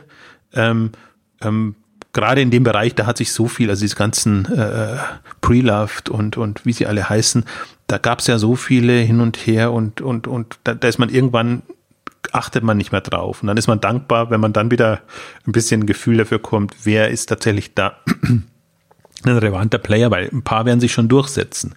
Und ähm, deswegen Poshmark ist für mich jetzt so aus dem Frühjahr eins, das wirklich hängen geblieben ist, dem ich auch immer gerne eine, eine, eine größere Bühne wünschen würde. Also es war auch nur so in einem Panel-Bereich ähm, drin. Ähm, das ist aber, und ich merke halt, dass das auch in der Szene nicht so so präsent ist. Also das, das sind die Farfetch da und, und das sind einige andere, die, die wahnsinnig Finanzierungsrunden bekommen haben da. Aber auch das ist wieder so ein, so ein Gründer, der, der Also, wo, wo, also so ein bisschen aus der VC-Sicht, wo man sagt, allein schon dem Gründer würdest du zutrauen, dass der das Ding in irgendeiner Form stemmt und groß macht. Ähm, also, das, das ist so ein Highlight, aber ich, um noch ein bisschen wieder zurückzukommen eigentlich, das ist jetzt schon wieder Posch, äh, das ist jetzt schon wieder Shop Talk allgemein. Also deswegen kann ich durchaus empfehlen, sich auch eine, eine, eine allgemeine Shop Talk Konferenz vorzumerken, wenn man daran Interesse hat. Also wenn man wirklich Inspiration sucht und wenn man offen ist, auch in diese Sessions reinzugehen. Das ist teilweise gar nicht so einfach, weil du ähm, es natürlich nicht weißt, wenn du vorher nicht, also zum Beispiel die Finanzierung nicht verfolgt hast. Äh, aber das war in den USA mehr noch als jetzt Europa eigentlich immer so, dass sie, dass das fast alle haben versprochen, was sie gehalten haben. Also dadurch, du hast es ja zum Teil angedeutet, dass es von den VCs ausgewählt wird. Das sind ja meistens, das ist ja die Connection quasi. Die, die, die Shop-Talk-Leute haben gute Kontakte zu den VCs und Corporate Finance-Leuten und die sagen dann, das ist aus meinem Portfolio, das muss unbedingt auf die Bühne. Ähm, und dadurch ist es ja schon mal vorgefiltert. Da kann man sagen, okay, das, das hat dann schon mehr Relevanz. Also wenn du quasi irgendein ein Startup nimmst und in Europa war es ein bisschen gedämpfter. Also da fand ich eigentlich auch das Wachstumssegment sehr spannend. Wieder XL ist, ist ein Unternehmen aus, aus Holland, das mich beeindruckt hat. Die haben sich umbenannt. Ich weiß jetzt leider nicht, wie sie vorher hießen, aber die wirklich extrem Gas geben als Marktplatz, ähm, das machen. Im Prinzip, wenn man böse ist, 0815 Produkte im Haus- und Garten-Home-Bereich, auch wieder billig. Also das ist eher so ein, so ein Marktplatz-Player an sich schon, der jetzt aber selber zum Marktplatz wird. Aber die, die, die sind ja alle in der Professionalisierung gerade. Also mal klappt's, mal klappt's nicht, aber ähm, ich glaube, wenn, wenn, wenn die quasi, also sie sind halt, am Anfang ist es halt mal schnell gewachsen und dann haben sie quasi einen Markt für sich entdeckt und jetzt sind einige von denen einfach in, in der Professionalisierung und das ist dann, ähm, also finde ich, muss man ernst nehmen. Wenn da einfach jemand schon mal über 100 Millionen Euro kommt und, und dann eben auch noch weiter dynamisch wächst. Was ich jetzt als, aus deutscher Sicht als Highland fand, also Max Wittrock war ja auch, hat ja auch die, die K5 gerockt, da war ja sicherlich, also das war unglaublich, auf welche Resonanz er gestoßen ist. Und er musste da natürlich jetzt eine sehr abgespeckte Variante dann äh, in, in auch so einem, so einem hätte auch auf die Hauptbühne so jemand gehören können. Also das ist ein, finde ich, ein einzigartiges, andersartiges Konzept und auch jemand, der das gut repräsentiert. Also war auch in der Spezialsession guter Eindruck gemacht. Ich finde auch, wer immer einen guten Eindruck macht, habe ich auch im Beitrag erwähnt.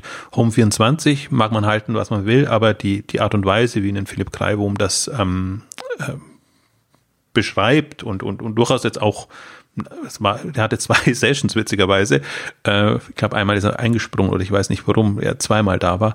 Ähm, ähm, und die Hauptsession, die ich mir angehört habe, war halt Internationalisierung. Wie, wie geht man diese Themen an? Also gibt da schon immer so ein bisschen Einblicke.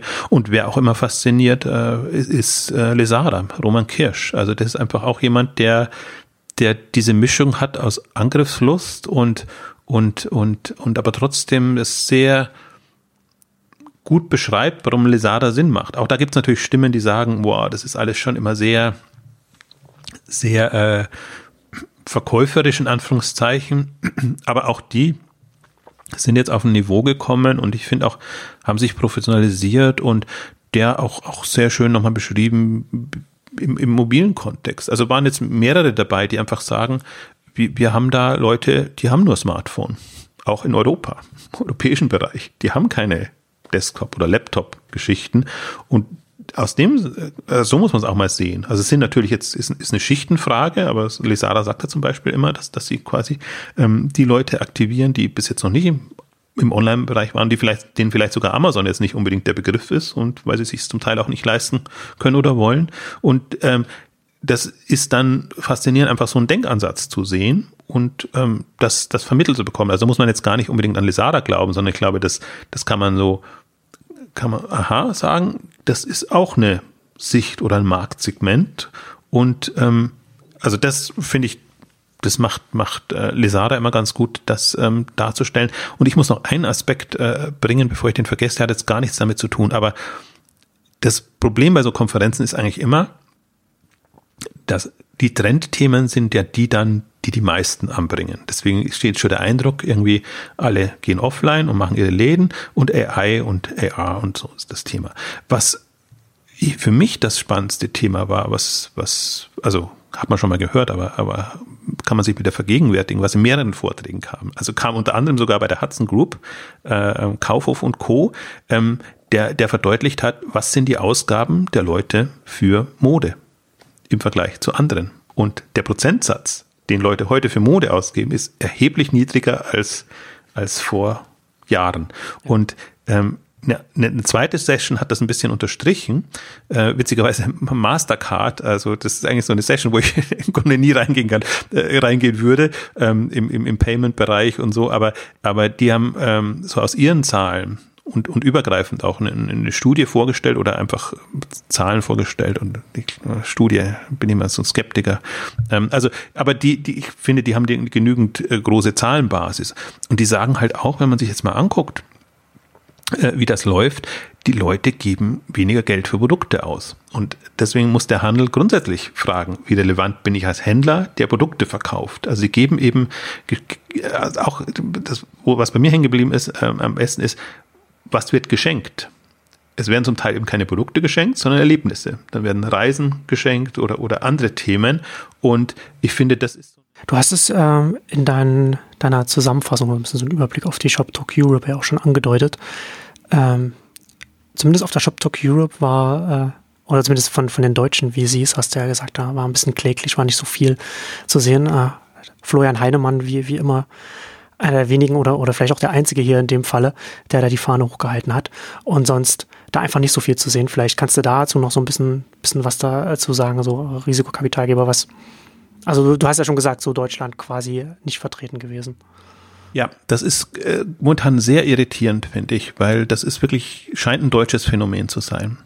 Ähm, also Florian Heinemann, nochmal, muss man wirklich sagen, also kam aber teilweise auch auf der K5 oder so, seine Philosophie, sozusagen, was ist spannend und ähm, er hat einen sehr schönen Punkt gemacht, während die Amerikaner durchaus noch mit viel Geld klassische Handelsmodelle ähm, finanzieren, äh, ist in Europa eher der Trend zu kapital, kapitaleffizienten Modellen, hat er es genannt. äh, also alles, was Richtung Marktplatz oder, oder sonst irgendwas geht. Also es ist nicht so das Kapital da, dass man groß Lager vorfinanziert ja. und so Sachen. Deswegen tun sich da E-Commerce-Modelle sehr schwer. Und da hat er so einen ganz guten Punkt gemacht, finde ich, der Unterschied jetzt auch. Warum sieht man zum Teil in den USA, wird bei bestimmten Themen Gas gegeben. Also da ist so Hop oder Top. Wer was bekommt, bekommt richtig viel.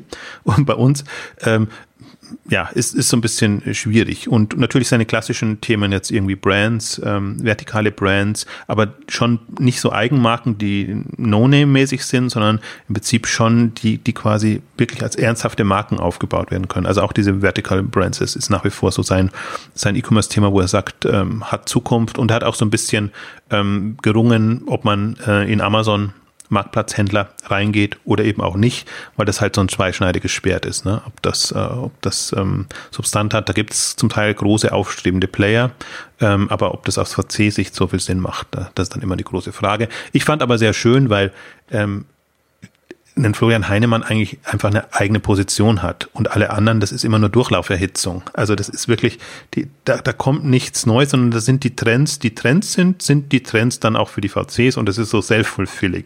Und das genieße ich eigentlich immer bei, bei, einem, bei, bei dem Florian Heinemann, dass ich mir sage, okay, da ist eine grundsätzliche Entscheidung getroffen worden, was ich mache und was ich nicht mache. Also ich bin auch nicht von allem jetzt super erfreut, weil ich mir natürlich wünschen würde, dass auch Project A in bestimmte andere Themen reingeht. Aber ich finde, das ist, so wichtig. Und deswegen war das auch gut, wenn er, dann ist es toll, dass er da ist.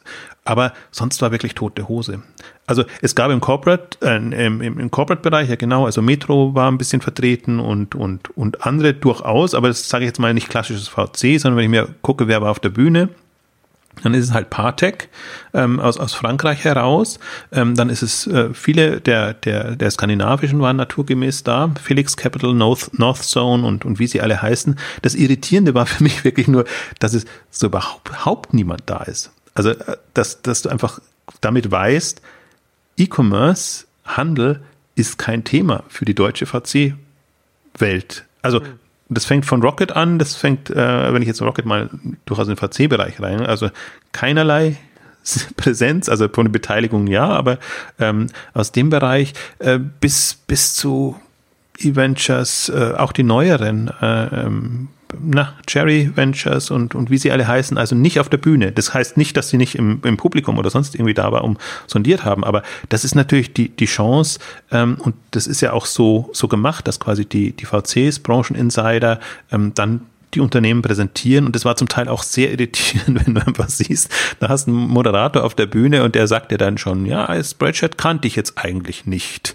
Und jetzt Spreadshirt ist jetzt wirklich kein, kein neues Unternehmen. Und dann, dann ja. weißt du halt, oh, das wird eine mühsame Session ja. dann. Oder also war eh mehr Pitch und nur kurz ein paar Fragen.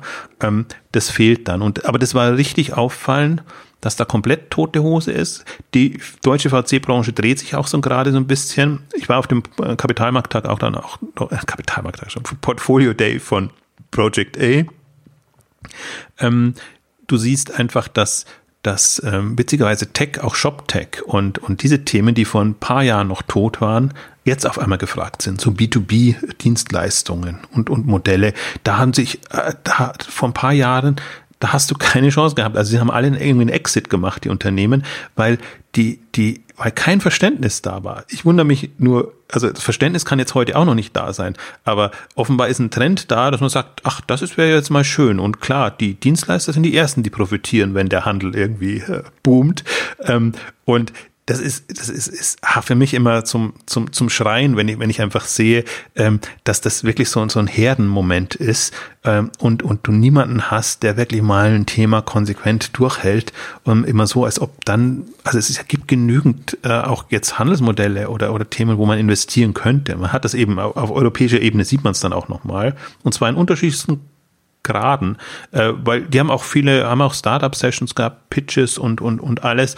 Also man, man könnte es sich im Prinzip aussuchen, aber das, das ist komplett weg. Und das ist für mich aber so ein bisschen die Erkenntnis, dann müssen auch deutsche Unternehmen eher international gucken. Weil die wollen im Prinzip alle, alle rein in den Markt, auch in den deutschen. Und, und gerade im Handel ist das, also es war jetzt so mal, ist noch eine Arbeitshypothese, aber das ist so meine Hypothese gerade, ähm, dass man bessere Karten hat dann bei internationalen VCs aus, aus Frankreich, England, Skandinavien etc. Ähm, Kapital bekommen. Man sieht es auch an Outfittery, man sieht es auch an Lesahara und, und an anderen eigentlich. Ähm, tendenziell kommt das Geld dann äh, ja. außerhalb und äh, ist nur so ernüchternd, ne, weil du dir dann auch denkst, kann das sein? Also die, das sind jetzt nicht, dass, dass es die nicht mehr gäbe oder dass die nicht irgendwo woanders äh, unterwegs wären. Ähm, und weil du ja siehst, die Internationalen sind ja da also auch die, die hochrangigen und, ähm, und das ist ohnehin was, was mir super gefällt, jetzt auf, auf einer, Shop Talk, aber auch Shop Talk Europe zum Beispiel. Auch Nespers ist da zum Beispiel sehr präsent, was du sonst nie auf Veranstaltungen hast, weil die ja eher so einen Spätphasen äh, ähm, Investor sind, die aber halt stark in Asien investiert sind. Die jetzt ein bisschen haben sie jetzt für Schlagzeilen gesorgt, weil sie, weil sie Lieferheld äh, Delivery Hero ähm, ein großes Paket ähm, gekauft haben und die auch eine sehr schöne Session. Die haben mich schon im, im Frühjahr beeindruckt. Da haben sie den VC Verantwortlichen da gehabt. Jetzt haben sie die Marktplatzspezialistin da gehabt, die quasi ja den E-Commerce repräsentiert, also eigentlich perfekt. Mhm. Und die hat einen sehr schönen Überblick gegeben, auch über Evolution of Marketplaces hat sich das genannt. Ähm, Jetzt weiß ich jetzt nicht, ob die Erkenntnisse so groß waren, die da drin waren, aber die, die Art und Weise, wie sie es präsentiert hat, also A, die Marktplätze, die sie selber unterstützen oder eben auch nicht mehr unterstützen, haben jetzt auch einiges verkauft und auch, was sie indirekt an Investments hatten, haben. Also sind sie halt an Tencent beteiligt, dann sind sie an JD beteiligt und die haben jetzt äh, JD mit, mit Farfetch wieder äh, ähm, also zusammenbringen können. Beteiligung eingegangen. Ja. Genau, und, und, und, und so sind die in dieser Gesamtwelt sehr gut drin. Und das Schöne fand ich auch, dass sie nicht nur auf eigene Geschichten eingegangen ist, sondern eben auch gesagt hat, das ist irgendwie ein spannendes Modell. Ähm, sind wir nicht, nicht beteiligt oder vielleicht auch noch nicht beteiligt oder so. Und so konnten, also da war fast die Einführungssession spannender als dann die Beispiele, die danach kamen.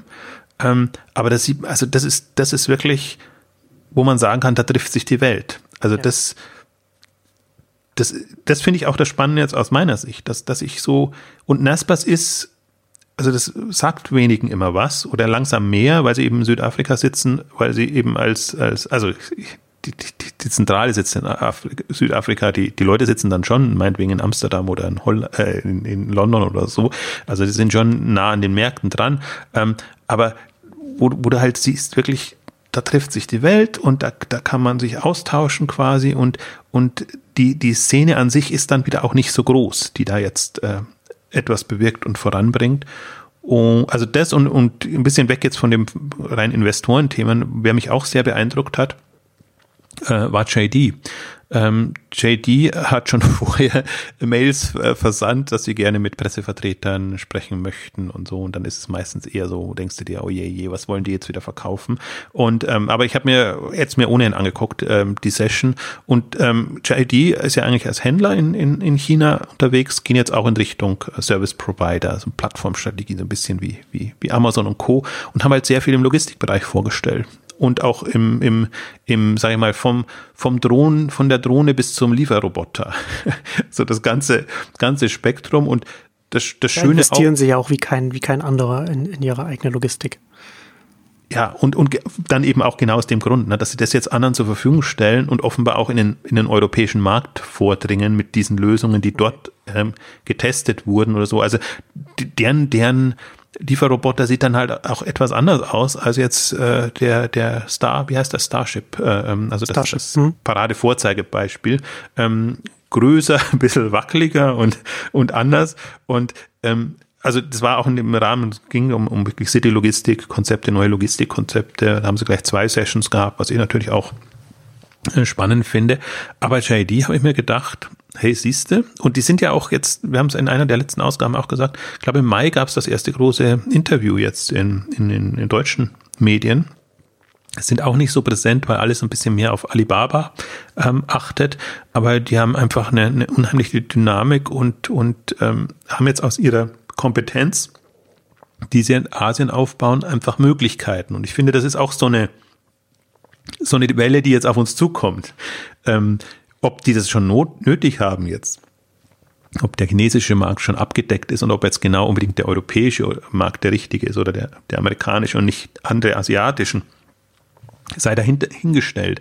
Aber ich meine, das ist auch JD äh, in der US-Börse notiert. Ähm, also das, das kann man jetzt nicht so als ja, ist halt ein chinesisches Unternehmen, das geht uns nichts an, äh, wahrnehmen. Und ich finde, das, das sieht man jetzt auch, also man unterschätzt auch immer die Dynamik. Das ist erst in den letzten fünf, sechs Jahren passiert, sowohl bei Alibaba als auch bei JD und bei, bei Wipshop oder wie, wie sie alle heißen, dass das so richtig explodiert. Und äh, deswegen konnte man sie vor fünf oder sechs Jahren, konnte man sie auch als kleine nebensächliche Unternehmen abtun. Ähm, aber das ist äh, absolut faszinierend, wie explosiv die Entwicklung ist und wie die einfach eine, sagen wir jetzt, rein eine Umsatzrelevanz erhalten. Aber Umsatzrelevanz heißt ja auch ein Professionalisierungs- Modus, so dass sie dann einfach als ernsthafte Player dann ähm, wahrgenommen werden. Also das waren für mich, Nespers und JD waren jetzt für mich so, so zwei Highlights, wo ich sage, das hat jetzt nicht unbedingt mit Europa zu tun, aber das ist schön, dass man sieht, ähm, wie man das auch in, in so eine Konferenz integrieren kann und, und man einfach sich ein besseres Bild machen kann. Jetzt muss ich zum, zum Abschluss oder in dem Kontext noch kurz lästern äh, über Alibaba, was, was aus meiner Sicht total missglückt war. Also die, die, ich finde auch, die haben, die sind europäisch viel besetzt. Also der, der Terry von Bibra, der das Europä Europäer, europäische Geschäft äh, äh, ähm, verantwortet oder eigentlich eher Vertrieb äh, macht dafür. Also der, der war dann witzigerweise in der Hauptsession, Jadine und Nespers natürlich nicht, die ich jetzt für spannend gehalten und hat da wirklich, also hat, hat, hat, also das war wirklich äh, den Leuten nach dem Mund reden. Also finde, Alibaba hat so viele tolle Facetten, die man darstellen kann. Und ich habe noch die, die US-Session im Hinterkopf gehabt, wo es halt um Single Stake ging, wo es im Prinzip ging, wie, wie, wie man quasi das Innovationsfeld auch mobil beackert und, und was da alles sich auftut in der chinesischen Welt.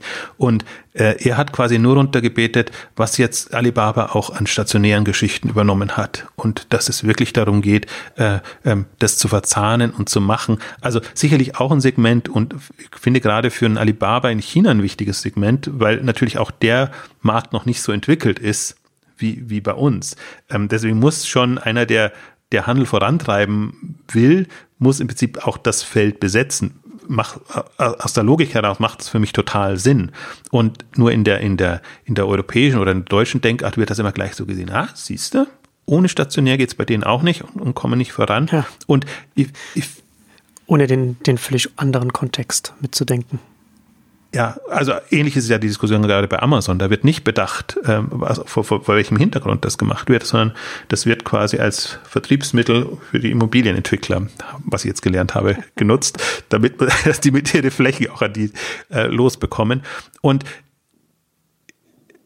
äh, also das war das das war bedauerlich. Also das, da, da war eben Amazon mit, mit Prime Now da, super Vortrag mit schönen Insights, wie die europäische Entwicklung vorangegangen ist. Da war eBay bekannt als Vorreiter im AI ähm, mit den, der übliche äh, Geschichte, wo man sich, ach, wo man auch mal hadert, dann hat man eigentlich die Hoffnung, Alibaba setzt da jetzt einen Akzent dagegen. Und einen zweiten Punkt, den ich noch einwenden möchte jetzt auch, ähm, Alibaba gibt sich so viel Mühe in der, in der Vermarktung darzustellen. Sie, glaube ich, nennen es New Retail. Ähm, was sie da jetzt ähm, kreieren wollen und machen wollen. Und wenn, wenn, wenn ein Vertreter des eigenen Unternehmens nicht in der Lage ist, das dann auch als so und also die besonderen Aspekte auch darzustellen, sondern sagt, immer sagt New Retail in Klammern Omnichannel. New Retail in Klammern Omnichannel.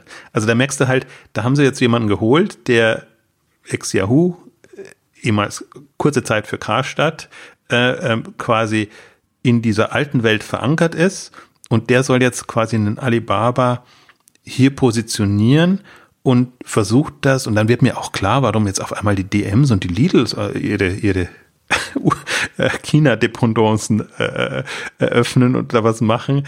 Äh, ja, da findet das wahrscheinlich Anklang. Also das hat mich wirklich, im Grunde hat es mich geärgert, weil ich finde auch, so, so ein Unternehmen muss auch oder kann sich da auch mit den Zukunftsthemen repräsentieren. Und witzigerweise ist eine Kollegin dann in den Spezialsessions wieder, hat das dann auch gemacht. Also sie hat eine richtig schöne, auch wieder in einem Internationalisierungs- oder China-Track richtig schön dargestellt, irgendwie, worum geht's Alibaba, wie machen sie das, wie machen sie das auch von der Inszenierung? Da kam eben dann auch, hätte ich mir eigentlich erwartet, der Singles Days ist so nahe, dass man so ein bisschen darauf eingeht und sagt, ähm, da machen wir wieder die große Welle und so quasi positionieren wir uns, ist, finde ich auch, machen jetzt ja alle nach, aber, aber im Prinzip Alibaba war da der Vorreiter mit dem Singles Day, jetzt kommt Amazon mit dem Prime Day, jetzt kommt ein, ein JD hat jetzt den 8.8. für sich entdeckt gehabt und alle kommen quasi so mit so inszenierten Events, ähm, wo sie das, wo sie das Feld aufmischen und ich finde das auch, das ist, das ist eine, eine spannende Entwicklung, weil die Online-Player jetzt diese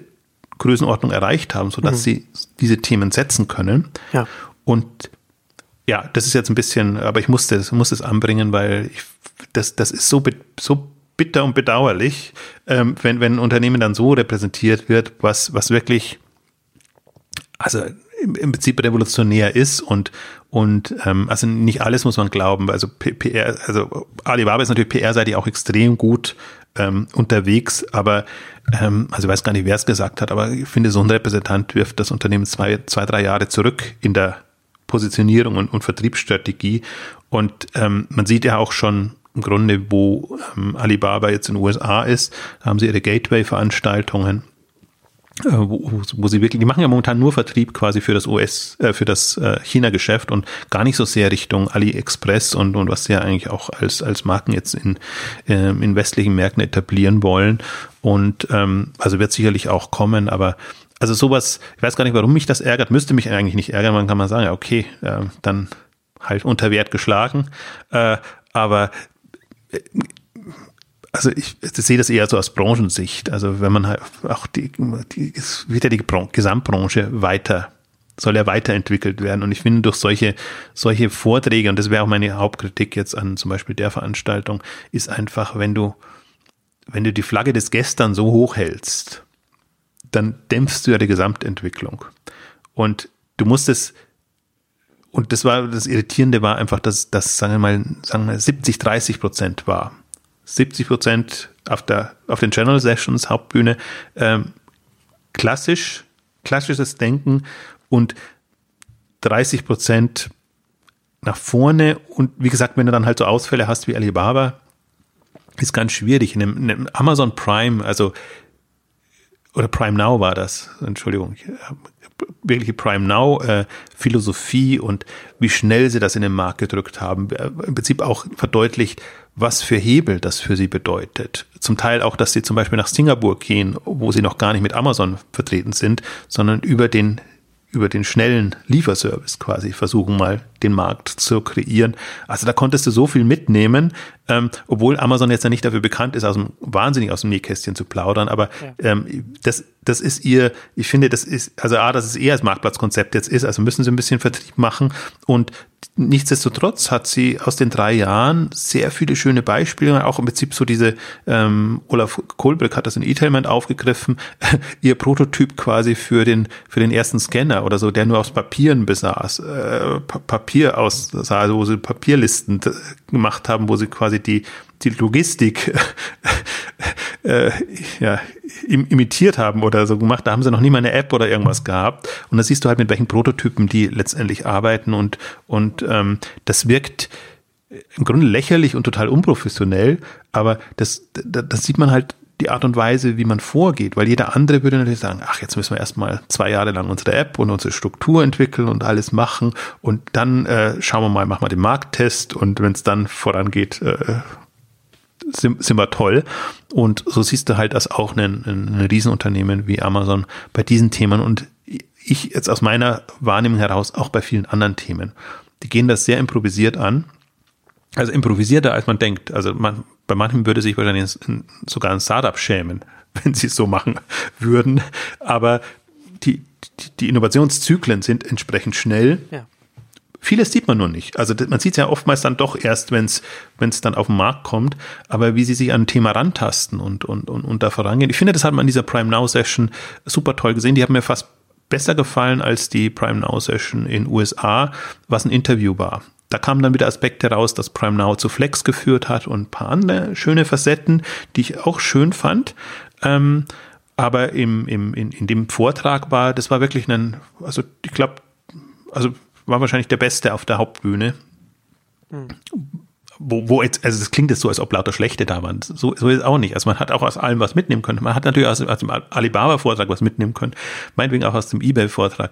Ähm, Google hat auch gepitcht und Pinterest war da. Also deswegen, man muss schon, es ist schon unglaublich, was die, was die aufgefahren haben und was man wirklich, man denkt, drei Tage ist eine lange Zeit und vielen war es auch zu lang als, als Konferenzzeit.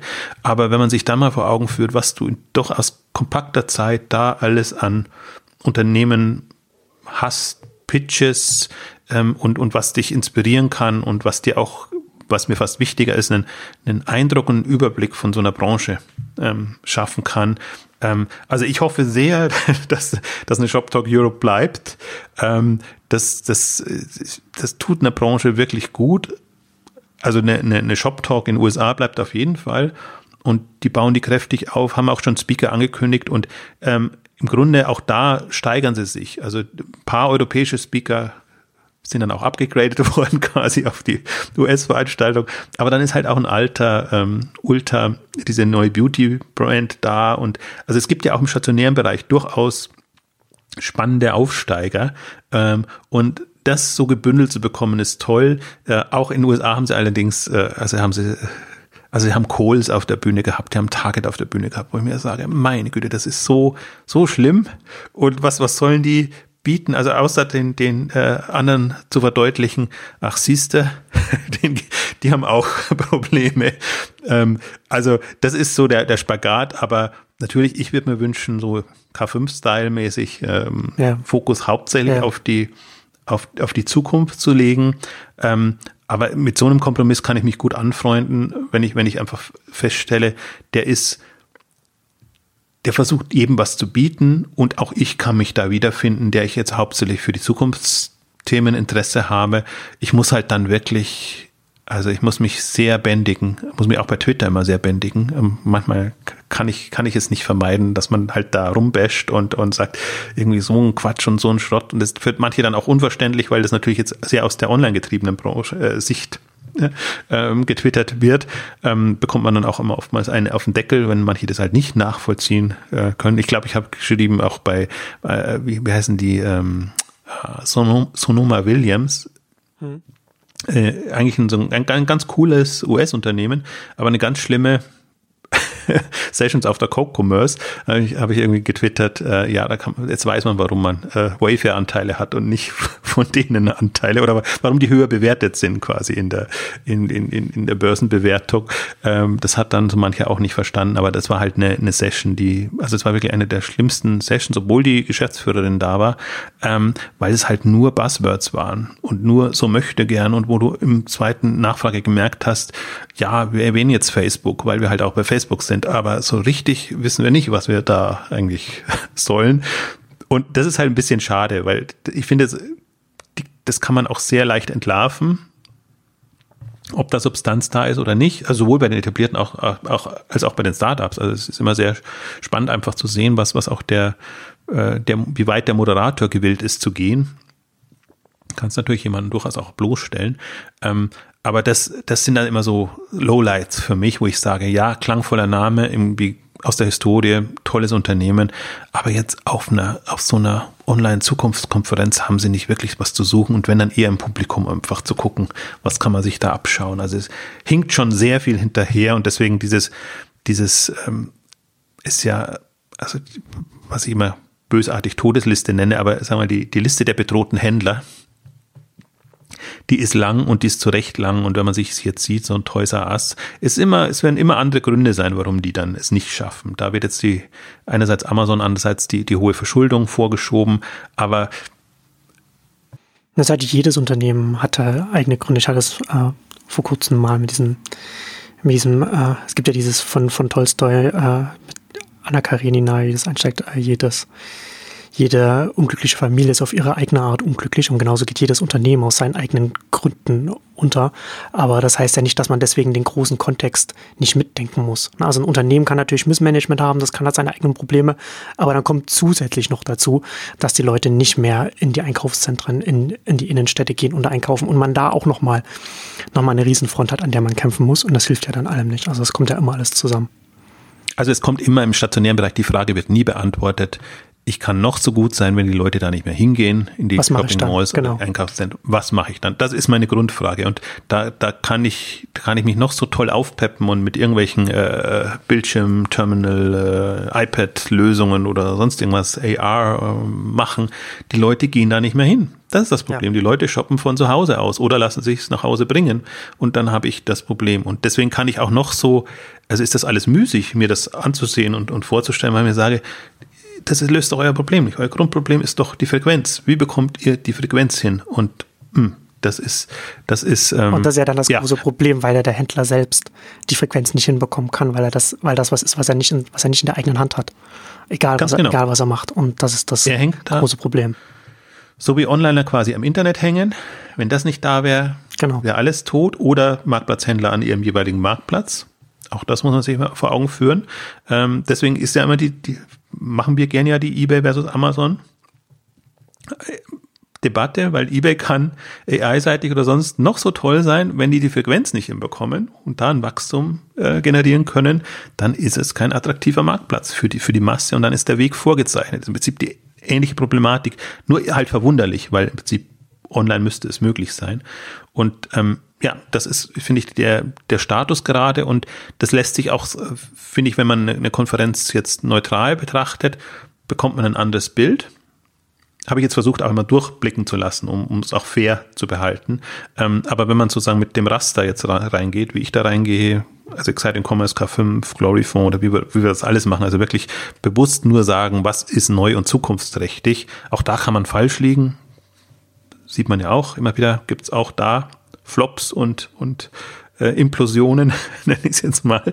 Ähm, aber wenn man nur dieses, diesen Bereich sich betrachtet, dann ist der allein schon so vielfältig und spannend. Und ich finde, das ist intellektuell eine viel größere Herausforderung, sich da zu überlegen, was, was sind die zukunftsträchtigen Themen, wo sind auch Lücken. Ich habe jetzt heute auch nochmal wieder veröffentlicht, den Modeüberblick, ähm, all die ganzen Fashion-Player. Wenn man sich das mal ein bisschen anders aufschlüsselt, dann sieht man einfach, wir haben bei den vertikalen Brands, um nochmal zu Florian Heinemann zurück zu referenzieren, nix im, im deutschen Bereich wo die Buhus jetzt hochgekommen sind, wo, wo die Missguide und wie sie alle heißen, in England hochgekommen sind, wo sich in anderen Ländern, auch in Skandinavien durchaus etwas tut.